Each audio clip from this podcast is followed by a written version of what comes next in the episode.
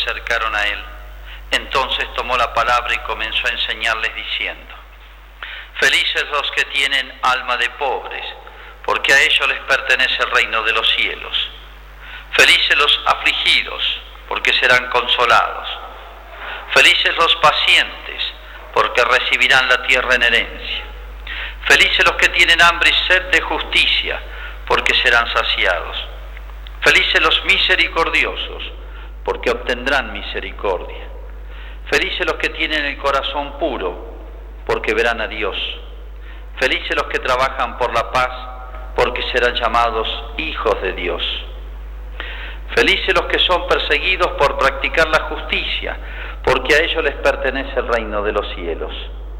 Felices ustedes cuando sean insultados y perseguidos y cuando se os calumnie en toda forma a causa de mí. Alégrense y regocíjense entonces, porque ustedes tendrán una gran recompensa en el cielo. De la misma manera persiguieron a los profetas que los precedieron. Es palabra del Señor.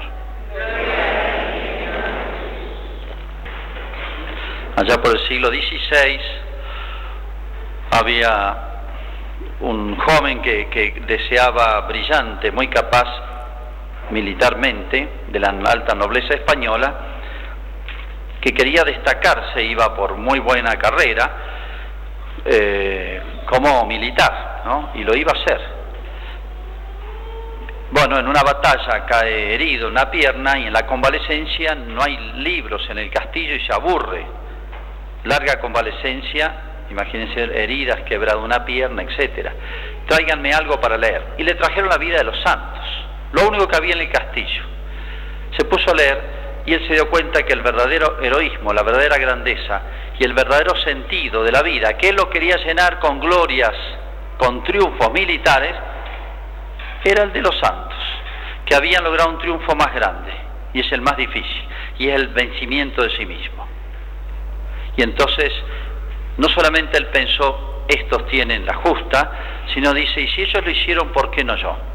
Si ellos lo hicieron, ¿por qué no yo? Ese fue después San Ignacio de Loyola, tenía 30 años, y empezó un camino extraordinario. San Ignacio Loyola casi diría cambió la historia de la iglesia o sostuvo la iglesia la obra que él hizo durante mucho tiempo.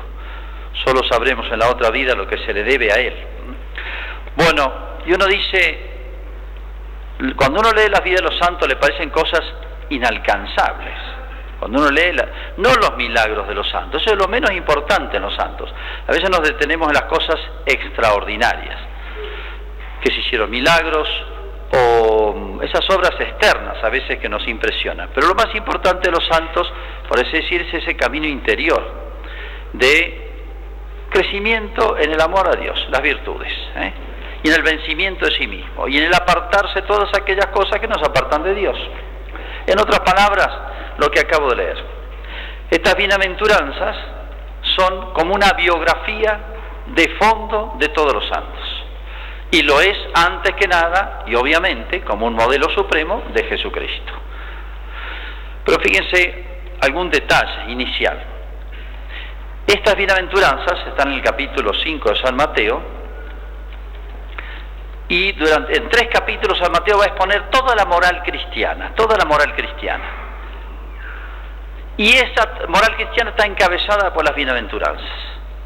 ¿Qué significa eso? Esto es un tema muy estudiado y es una joyita, digamos, entre todas las joyas de la Escritura. ¿Por qué?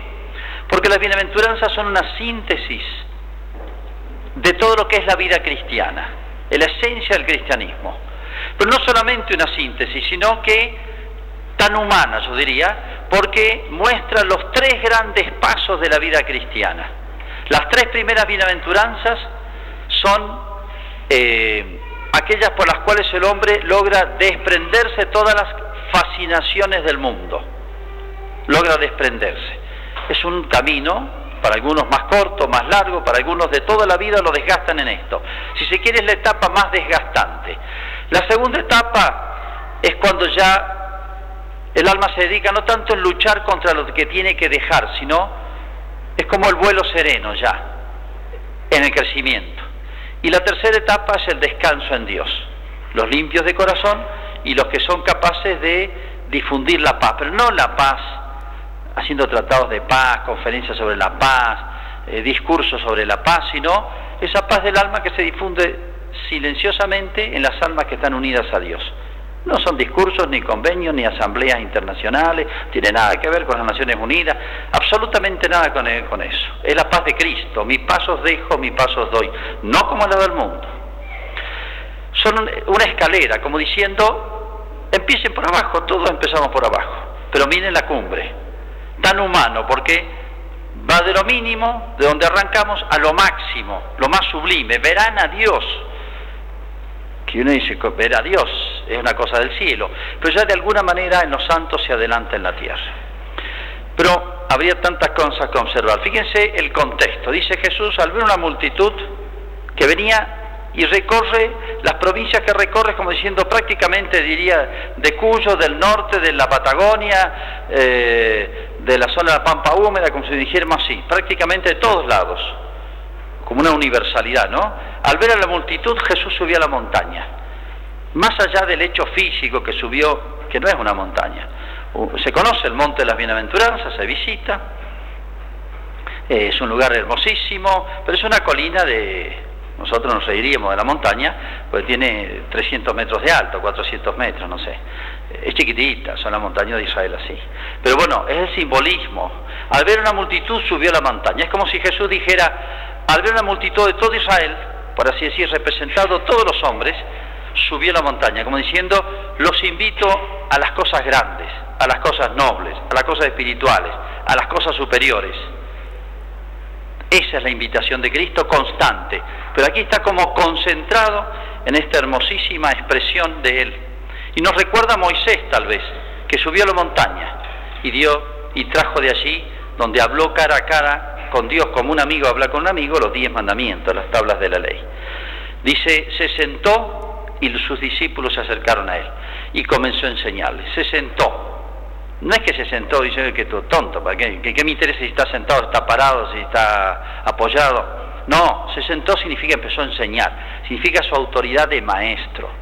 Todos estos detalles son muy importantes. Bueno, vamos a hacer estas tres consideraciones. En primer lugar, Nunca nadie en la historia, si ustedes recorren todas las religiones paganas, todas las religiones anteriores a Cristo, todas las religiones posteriores a Cristo, todas las religiones distintas de las de Cristo, recorrenlas todas, estudienlas todas, a ver si encuentran un código moral tan sublime como esto. Y yo diría, no solamente tan sublime, por las exigencias, es duro, Felices, dice, ¿no? Pero dice, ¿a quiénes declara felices? Los que tienen alma de pobres. Pero si en realidad lo que todos queremos es tener plata, y mientras más mejor, para cosas buenas, y está mal eso. Fíjense lo que proclama felices, los que están alma de pobres, los afligidos o los que lloran, según otra tradición, otra traducción, como los afligidos, los que tienen paciencia, o sea, soportan los males callados, las adversidades, los que tienen hambre y sed de justicia, de santidad significa, etcétera. Dice, pero es exactamente lo contrario. Dice, que como si, si pudiéramos haberle aconsejado algo a Cristo, decir, mira, no empecéis así, pues no vas a traer a nadie. Eh, presentar la cosa de otra manera. No, no la presentés tan dura. Y no solamente eso, sino que hay como una especie de, contradicción. El mundo predica todo lo contrario. Felices los que gozan, los que no tienen problemas, los que tienen plata, salud, como dice el refrán, teniendo eh, salud y, plata, eh, lo demás, no, no, es especie de refrán popular. Este, es lo que importa. Entonces fíjense este contraste con las cosas del mundo y a su vez un contraste con la primera palabra que va repitiendo felices. Entonces, es desconcertante esto. Pero repito, nunca, jamás, nadie, ninguna religión ha proclamado algo con tantas exigencias, por así decir, va al fondo del hombre, prometiendo cosas tan grandes, verán a Dios, obtendrán misericordia, serán consolados, serán saciados, eh, a ellos pertenecerá el reino de los cielos. Las promesas son las más grandes que pueden haber.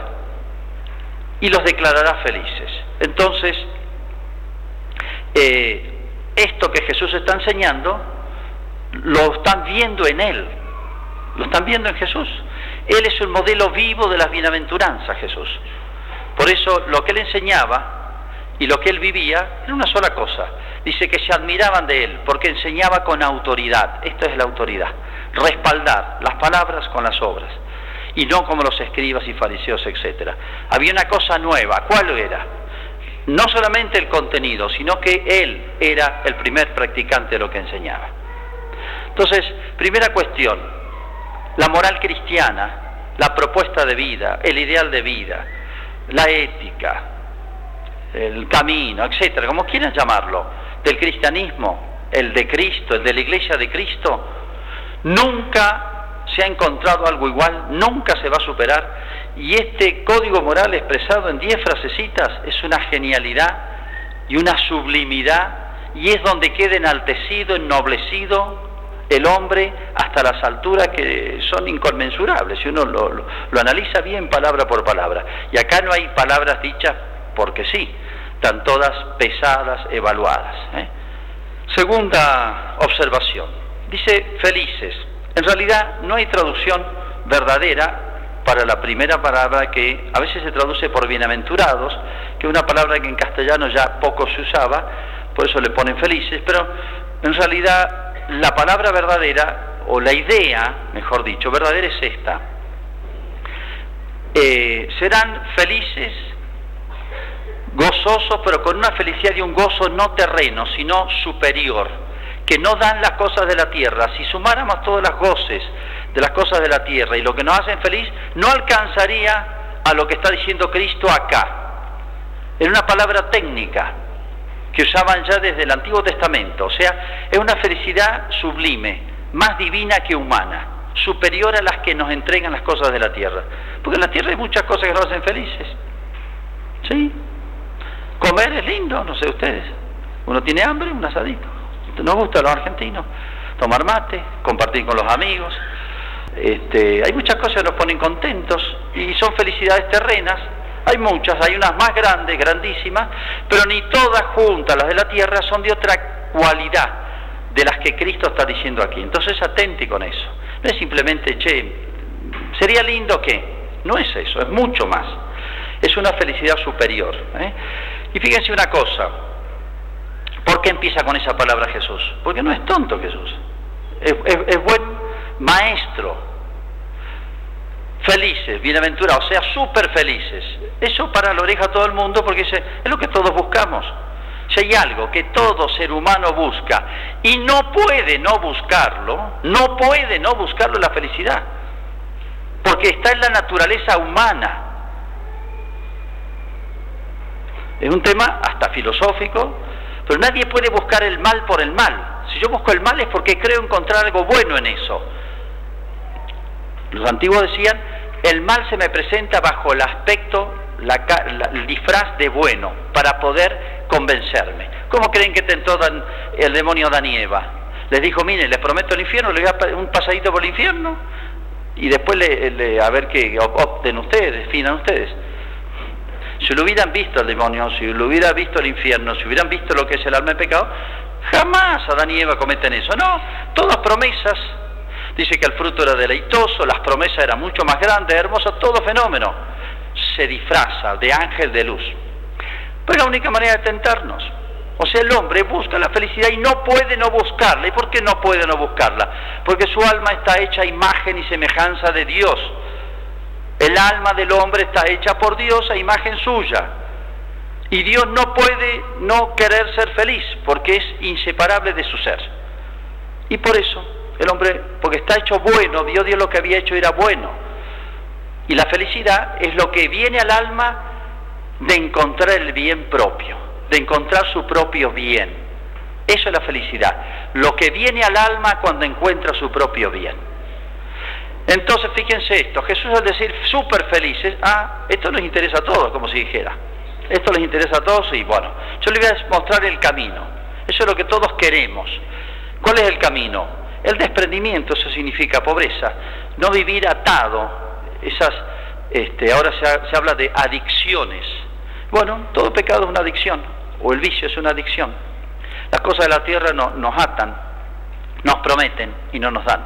En cambio, Jesús, por un camino que Él mostró que es el verdadero, de este camino de renuncias, pero no es renuncias. El cristianismo no es todo no, es un super sí. Yo quiero esto y esto no lo negocio por nada, mi felicidad. Y mi felicidad está en Dios. Y eso no lo negocio, lo demás es negociable, eso no lo negocio. Entonces la esencia del cristianismo, de la moral cristiana es un super sí. Yo le digo sí a Dios, no renuncio a Dios, no negocio a Dios.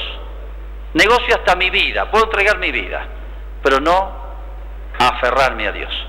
Eso es la esencia de la moral cristiana, ridiculizada o caricaturizada con tanta frecuencia. Si ustedes han visto o han oído hablar de una película se llama El nombre de la rosa. Está muy bien hecha, muy buenos actores, muy bueno todo.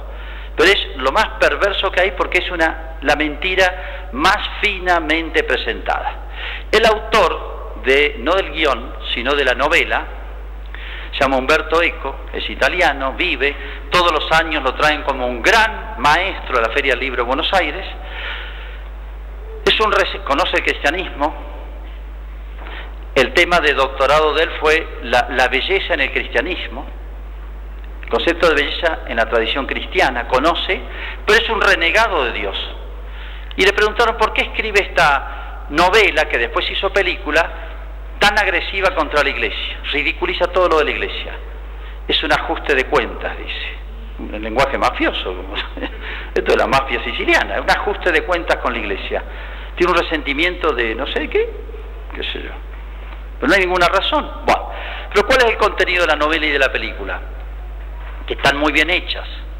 La iglesia es un monasterio, pero ahí representa a la iglesia, esconde un libro que lo ha querido hacer desaparecer, donde habla un libro de un autor antiguo, se llama Aristóteles, que habla de la felicidad. Entonces la iglesia quiere erradicar del mundo la felicidad porque eso nos aparta de Dios. La vida cristiana es puro eh, dolor, penitencia, sacrificio, lágrimas, tristeza, todo lo que sea contrario a la felicidad. Entonces estos monjes esconden un libro y alguien sospecha que está y bueno, los van asesinando uno por uno y el monasterio, no sé si se lo han visto, son todos monstruos los monjes, desde un gay, que hoy pasaría por un héroe, pero pasa por todo, desde el asesino, el, eh, todos son repugnantes, toda una cosa, una visión monstruosa. Y algunos creen, ah, mira, es, es, exactamente lo contrario. Y acá están los evangelios. Y lo dijo Jesucristo, no lo dijo el cura, lo dijo Jesucristo. Y el único que lo puede dar es Jesucristo. El demonio se lo prometió a Adán y Eva. Seréis como Dios, como diciendo van a ser más felices, más sabios que Dios. Y así le fue. El único que la promete y lo da es Jesucristo. Entonces fíjense qué perversa es la película, como pasa con muchas eh, estas obras de literatura y pasan por grandes autores estos tipos. Les reciben grandes premios, los traen como héroes. Espero que nunca venga algo. Vamos a tener otro lío. Humberto Eco, acuérdense porque vive, escribe en La Nación, escribe en la prensa, escribe, le traducen en diez lenguas todo lo que él dice y tiene otras cosas iguales o peores. Entonces es una gran mentira eso. Esto no es libertad de expresión. Es mentira esto, es exactamente lo contrario. Y los cristianos debemos saberlo y defenderlos. Y bueno, esto forma parte de las trampas del mundo. Tercera reflexión. Fíjese, hay un contraste, porque se sube la montaña, como diciendo vamos a subir la montaña, como diciendo vamos, y subir la montaña cuesta, que nos cuenten los que subieron la Concagua. ¿eh? Cada paso, cada paso, eh, uno dice, pero ¿qué lo atrae? Es la cumbre. La cumbre tiene tal seducción, quiero llegar, que supone un año de preparación, supone renuncia, supone sacrificio, que no lo hacen ni por Dios a veces, no lo hacemos ni por Dios, pero lo hacemos para subir la montaña. Y como me decían, eh, fue un gallego auténtico, y esto no es un cuento de gallegos, una vez yo iba a subir la montaña y me dice, ¿para qué, tiene, para qué subes y después tiene que bajar? Y yo me quedé pensando, dice, todo el esfuerzo que uno hace para subir es por el gozo de la cumbre. ¿Y qué significa el gozo de la cumbre? ¿Hay algo en la cumbre lindo? No, es como la superación, logré algo. Y uno dice, si uno entendiera y profundizara y viera más la esencia del cristianismo, lo que nos se desvivió por enseñarnos Cristo y somos tan burros que nos costó aprenderlo, es eso, miren, esta cumbre que yo les muestro es infinitamente mejor que la otra, donde arriesgan la vida, acá no arriesgan nada. Es una cumbre mucho más satisfactoria y es eterna en último término. Entonces, nos invita a subir la montaña al gozo de esa cumbre que realmente es la que más vale la pena.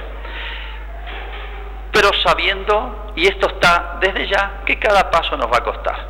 Cuesta más subir que bajar. Pero no solamente eso, sino que termina, dice, felices cuando sean perseguidos, no por ser delincuentes, sino por practicar la justicia. Felices cuando sean insultados, perseguidos, se os calumnien, toda forma a causa de mí.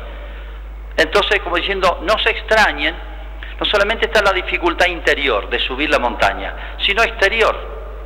No los van a felicitar, no les van a aplaudir, no les van a, tener prensa, etcétera, sino que al revés los van a ridiculizar, perseguir, deformar, caricaturizar, etcétera. Todo eso, eso está, lo enseñó Jesucristo, le pasó a él. Todo esto le pasó a él. Entonces, doble dificultad promete Jesús. La interna de subir la montaña y la externa de que eso se llama el mundo. Todo esto le inspira, todo esto, esta persecución exterior, la inspira el demonio. Si Jesús lo conoció bien y sabe cómo es todo. Y lo que pasó en él pasa a través de toda la historia de la iglesia. ¿eh? Pero bueno, este es el camino. Entonces, es natural, es normal, Jesús nos reconoce, ya lo está dicho todo acá, es un tratado sobre, sobre el hombre, incluso esto. Yo sé que les cuesta, Jesús nos entiende nuestras dificultades, nuestras luchas, nuestros propósitos y deseos tan débiles, tan flojos, etcétera. Eh, me cuesta perseverar, me cuesta desprenderme de tal cosa que me hace mal y a veces como se me ata, toda la vida espiritual queda trabada por una cosa, se trabó, se trabó y empiezo a patinar. Y, bueno, todas esas dificultades tan humanas Jesús las conoce, como diciendo, miren, yo, yo los conozco a ustedes, yo sé lo que les va a pasar, pero adelante, es posible la cumbre para todos, no es para algunos.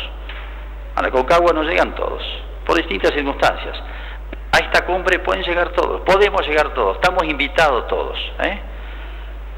Como decía San Ignacio, si ellos, ¿por qué no yo? Todos estamos invitados, no algunos. Y siempre me acuerdo esa frase de esa mujer que vio a su hijo pasar, lo llevaban a matar, al martirio. Y no alcanzó a decirle más que gritarle una frase, ¿qué le digo? Adiós, te quiero mucho, etcétera. Le dijo, hijo, mira el cielo te quitan la vida, pero mira el cielo. Entonces cuando la vida se nos haga, la vida cristiana, perdón, se nos haga pesada, dura, eh, parecemos recaer siempre las mismas faltas, que no voy a poder, etcétera, etcétera, miremos el cielo. Esas son las bienaventuranzas. Bienaventurados, felicísimo. Jesús nos tiene paciencia y nos sigue invitando.